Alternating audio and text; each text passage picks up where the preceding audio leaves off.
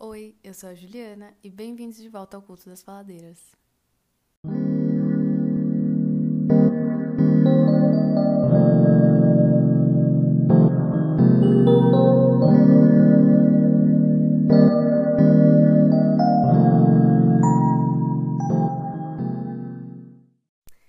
E aí, gente, tô de volta depois de um mês sem dar sinal de vida, sem postar no podcast. Agora eu acho que eu tenho alguma coisa para falar. Então aqui estou eu. E já vou deixar aqui avisado que a minha voz tá um pouco rouca, então, né? Foi mal. E tá tendo obra uns apartamentos para cima do meu. Então, se vocês ouvirem alguma coisa, bem-vindos à minha vida fazem dois meses, das oito da manhã às seis da tarde, ouvindo barulho de obra. Mas vamos ao que interessa, né? Julho foi um mês super parado. Na verdade, fazem meses que não acontece nada na minha vida. E aí, de repente, no fim do mês, aconteceu absolutamente tudo na minha vida ao mesmo tempo. Mas enfim, tô de volta com ideias e vontade de gravar o podcast. Então não se esqueçam de seguir o podcast no Instagram, que é arroba Culto das Faladeiras Podcast, e recomendar o podcast para quem vocês acham que pode gostar desse conteúdo. E vamos falar sobre o assunto mais falado, as Olimpíadas. Eu não sei se as Olimpíadas é o assunto mais falado na vida de vocês, mas na minha é, porque as Olimpíadas estão consumindo a minha vida nessas últimas semanas. Então, assim, eu tô muito olímpica e patriota. E eu sempre fico muito animada, principalmente para ver a ginástica. Mas dessa vez, assim, tudo que tá passando na TV eu tô assistindo. Mas, assim, o vôlei e a ginástica, né, são o principal que eu gosto de assistir e estão tirando meu fôlego. As meninas do vôlei seguem invictas. Eu passo mal em cada jogo. Bright, a maior que já pisou em Tóquio. Fegaray, a dona do mundo e a gente mora nele de favor. E a Mami Carol Gataz, que eu amo essa mulher. Enfim, arrasando demais. Com certeza vão trazer medalha. E o vôlei masculino também, né? Perdemos ontem. Tô gravando esse episódio aqui no dia que vai ao ar, que é dia 5. Teve jogo ontem, perdemos, né? Mas tá bom. Eu amo demais. E o Bruninho, personificação do caos. Eu amo assistir, enfim. Os memes também, né, gente? Os memes fazem parte de qualquer evento. E eu amo o Twitter, meu Deus. O, o jogo do, do vôlei feminino de ontem contra as russas. Gente, a Rosa Maria com sangue nos olhos, mandando todo mundo tomar no cu. Eu acho lindo. E aí, tirando o horário do Japão, né, que é horroroso, mas obrigada, Rebeca Andrade, por me fazer acordar às 5 da manhã, né, porque sem você eu não conseguiria. Tá tudo lindo. E já que eu já mencionei, né, vamos falar dela. Ela que é o momento. Rebeca Andrade, a primeira a ganhar uma medalha olímpica para a ginástica feminina brasileira. Uma não, né? Duas. Uma prata e um ouro. Gente, por favor. Ela ela é a maior. Eu, assim, eu não tenho palavras. Eu fiquei de boca aberta assistindo ela. Porque ela é incrível, gente. Ela fez história, assim. E uma coisa que eu achei muito engraçado nisso tudo foi esse efeito Mandela que aconteceu no Brasil, que todo mundo achava que a Daiane dos Santos tinha medalha olímpica. Eu, inclusive, jurava, mas não.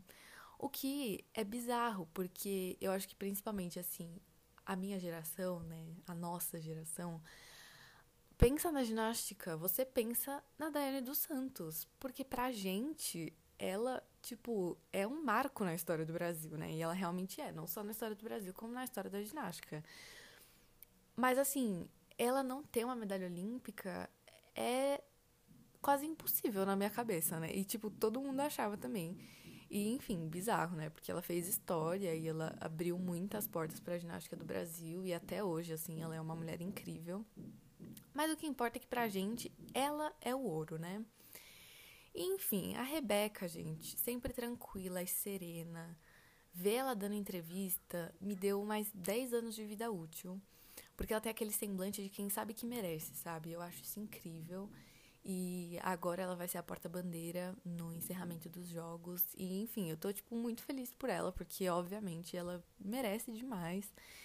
E tô seguindo ela no Instagram também. E ela é muito fofa, gente, pelo amor de Deus. Tô seguindo vários atletas no Instagram, inclusive. E isso é muito importante. Então, vocês também, quando vocês assistirem alguém que vocês falam, putz, fulano é muito top, sigam essa pessoa nas redes sociais, porque isso é muito importante para eles conseguirem patrocínio, etc, né? Mas agora o que eu queria falar é uma coisa que eu acho que eu manjo mais, que é sobre música e coreografia na ginástica. Porque para quem não sabe, eu fazia ginástica rítmica, que inclusive começa hoje, no dia que esse episódio sai, que é dia 5 de agosto, às 10 da noite, se eu não me engano. E é um dos últimos esportes, né? Na verdade, acho que é o último. E a GR que vai fechar as Olimpíadas, né? Mas enfim, é um campo que eu entendo mais, tenho, tenho um pouco mais de propriedade para falar sobre. Aí, só dando aqui uma breve explicação, porque existem três tipos de ginástica. Tem a ginástica artística, que é a da Rebeca e da Daiane, que antigamente a gente chamava de ginástica olímpica, que tem um pouco, né, de coreografia no solo, mas é mais os saltos, né, tem os aparelhos, tudo mais. Não é, o foco não é coreografia. Tem a ginástica rítmica, que aí é com o ar, com a bola, a fita, que também são chamados de aparelhos, e tem muito mais dança e coreografia, né? Porque é tudo em volta disso. E aí tem a ginástica acrobática, que ainda não é um esporte olímpico, mas que é mais acrobacias, né? Como o nome já diz. Me lembra muito líder de torcida, assim, porque elas fazem a pirâmide, jogam a outra lá pra cima, né? E é um, é um esporte em grupo, de, se eu não me engano, duas ou três pessoas, não sei se chega a ter mais. Mas para quem não conhece, vale a pena pesquisar, porque é bem bonito também. Mas então, na ginástica artística, por esse não ser o foco, eu sempre fico meio incomodada com as escolhas de música e com a coreografia. A Rebeca arrasou na música e no ritmo, né? Porque ela tem aquele gingado brasileiro que só nós temos. Porque, gente, os outros países, assim, umas músicas nada a ver, que não combinam, sabe?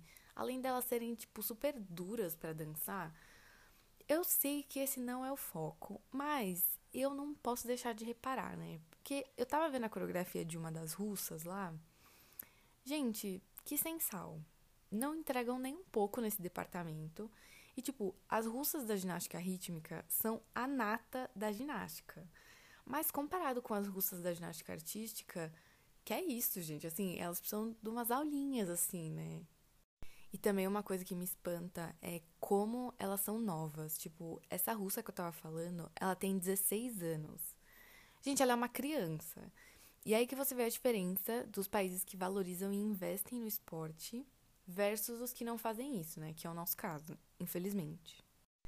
Porque para você ter esse nível de técnica com 16 anos e tipo, você ser uma atleta de elite com 16 anos, é uma coisa que no Brasil é quase impossível, porque aqui ela, tipo, ela tem que passar por muito mais desafios e, tipo, muito mais coisas para chegar nesse nível.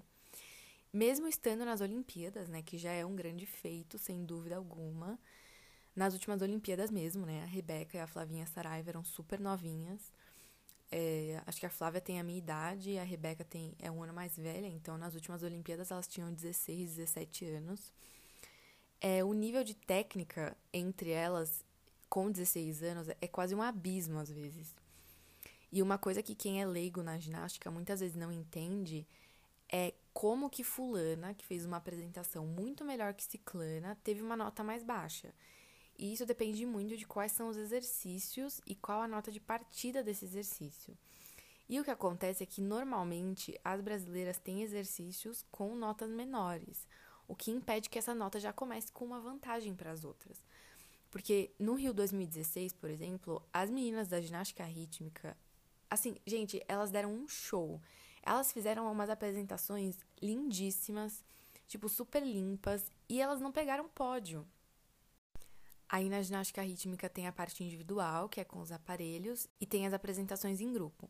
Inclusive, para esses jogos, o Brasil só tá competindo nos grupos, não tem nenhuma menina no individual. E isso me lembra também o porquê que a gente não consegue muita medalha em alguns esportes e na ginástica especificamente. Os Estados Unidos, a Rússia, a China, né, por exemplo, e outros países que são pesados nesse quesito, tem muita atleta. Então, eles conseguem mandar muita gente para competir.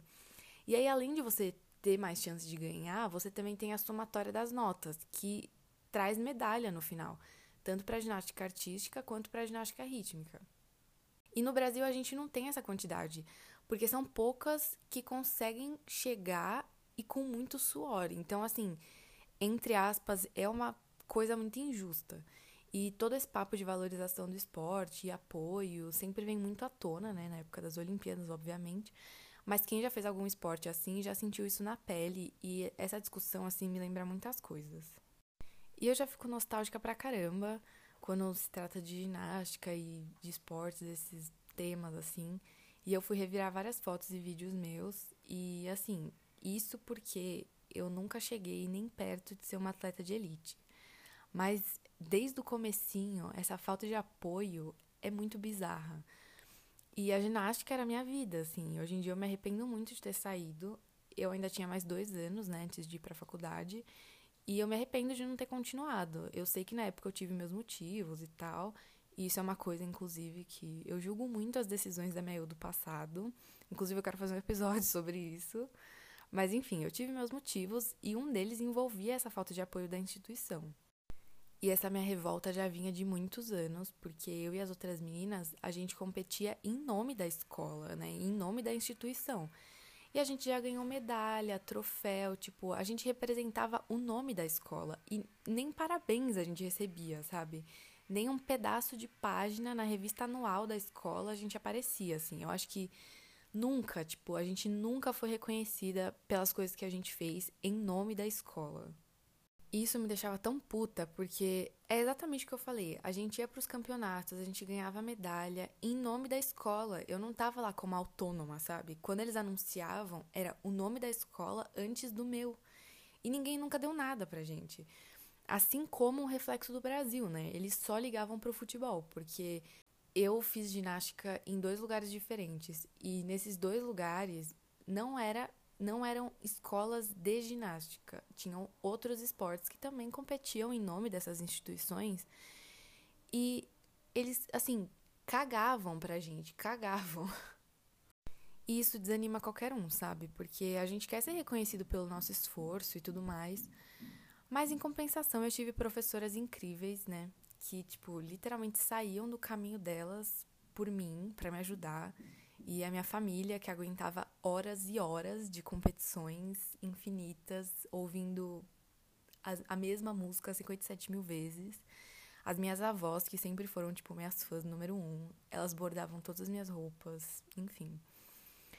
Outra coisa que me lembrou foi como praticar algum esporte, principalmente quando não é um esporte em grupo, porque eu nunca competi em grupo, né? Sempre individual é muito solitário às vezes, porque os comentaristas, né, eles falam muito sobre os sacrifícios que os atletas têm que fazer, coisas que eles têm que abrir mão no meio do caminho, e eu me sentia muito assim por um período, porque as minhas amigas da ginástica, né, na sua maioria, não eram as minhas amigas de outros núcleos sociais que eu convivia.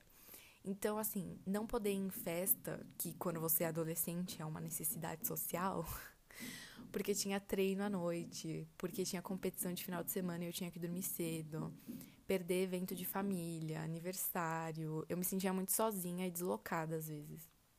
Mas eu não me arrependo de nada, né? Como eu falei, a ginástica era a minha vida. E, tipo, eu vejo as fotos, os vídeos, as minhas roupas. Que, meu Deus, que saudade de roupinhas bonitas e bordadas. Eu olho para tudo isso com muito amor. E eu já tô me preparando para chorar muito hoje e nos próximos dias, vendo as meninas nas Olimpíadas. E eu acho que o esporte, além de todas as coisas óbvias do porquê ele é importante, ele faz você crescer muito como pessoa. Porque a realidade é que, na maior parte do tempo, é muito mais um, uma coisa de você com você mesmo do que você contra os outros, sabe? Então eu me emociono demais, assim, vendo qualquer esporte, porque, nossa, co como é incrível o que o esporte faz com a vida das pessoas, sabe? Ele realmente muda a vida das pessoas. E isso porque a gente não investe nada em esporte e mesmo assim a gente consegue ter um desempenho bom, sabe? É, ver cada edição a gente ganhando mais medalhas e mais espaço. E mesmo sem medalha, ver a evolução dos atletas é uma coisa que me deixa assim, sem fôlego. Eu sou completamente rata das Olimpíadas, eu fico vendo quadro de medalha, eu quero saber todo mundo que ganhou, quero assistir entrevistas de todo mundo ver entrevista também de quem ganhou e de quem não ganhou é, medalha, mas que ganhou o coração do Brasil. é, me faz chorar horrores, assim. E, inclusive, gente, Paris 2024, ai, que tudo. Que a minha vida se resolva até lá, porque eu quero juntar o útil ao agradável e assistir essas Olimpíadas ao vivo, porque meu sonho é assistir o vôlei e a ginástica presencialmente. Meu sonho sempre foi assistir a ginástica ao vivo. Eu sempre quis assistir as russas, principalmente ao vivo, porque para quem faz ginástica, principalmente a rítmica, tipo assim, as russas elas são, como eu falei, a nata, elas são tipo o ponto de referência. Então, eu quero muito ir para Paris em 2024, porque eu sempre quis ir para França mesmo, né? E sempre quis assistir os esportes ao vivo, então que tudo dê certo para que eu esteja lá em 2024, né? Vamos jogar aqui pro universo que eu estarei lá em 2024 assistindo o Brasil, vôlei feminino, vôlei masculino, as ginásticas brasileiras, as russas, enfim. E é isso que eu indico hoje, sabe? Assistam as Olimpíadas, falta poucos dias para acabar, mas assistam esse restinho de Olimpíadas, continuem assistindo os esportes mesmo depois que as Olimpíadas acabarem. É difícil porque a Globo, né, que é tipo, acho que a maior emissora, trans, é, transmite principalmente o futebol e às vezes o vôlei masculino. Mas vamos tentar ficar inteirados, sabe? É, conhecer mais os atletas, saber as dificuldades que eles passam, acompanhar eles nas redes sociais, torcer por eles em outros campeonatos que não sejam as Olimpíadas. E é isso, gente. Assim, assistam às Olimpíadas. É muito bom sentir sentimentos. Se algum dia eu já fui vazia, não me lembro, porque as Olimpíadas preencheram o vazio dentro de mim. Ai, e é isso. Fiquem bem. Talvez, talvez, no episódio da semana que vem, eu já estarei vacinada ou prestes a me vacinar. Então é isso. Até o próximo episódio e tchau.